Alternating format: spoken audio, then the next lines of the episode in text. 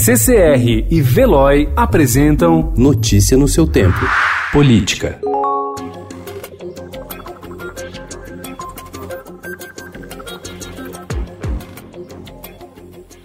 Eles estão aposentados, mas recebem todo mês um bônus por desempenho da Assembleia Legislativa de São Paulo.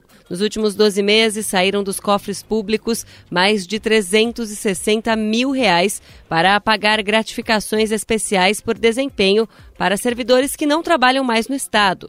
Os 42 funcionários da Alesp conseguiram acesso ao benefício por meio de decisões judiciais do Tribunal de Justiça de São Paulo anteriores a 2014.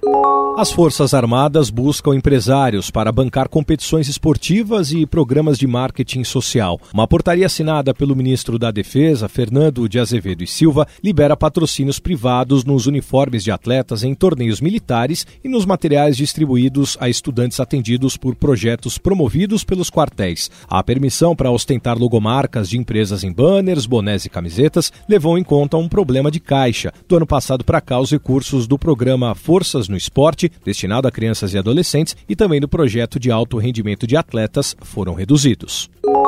Alvo de uma reestruturação interna por causa de suspeitas de irregularidades em contratos na área de tecnologia da informação, o Ministério da Cidadania firmou negócios em série e sem licitação em 2019 para a contratação de serviços e soluções na área de computação. Como mostrou o Estadão no sábado, o Ministério da Cidadania, comandado por Osmar Terra, contratou uma empresa de informática que, segundo a Polícia Federal, foi usada para desviar 50 milhões de reais dos cofres públicos entre 2016 e 2018.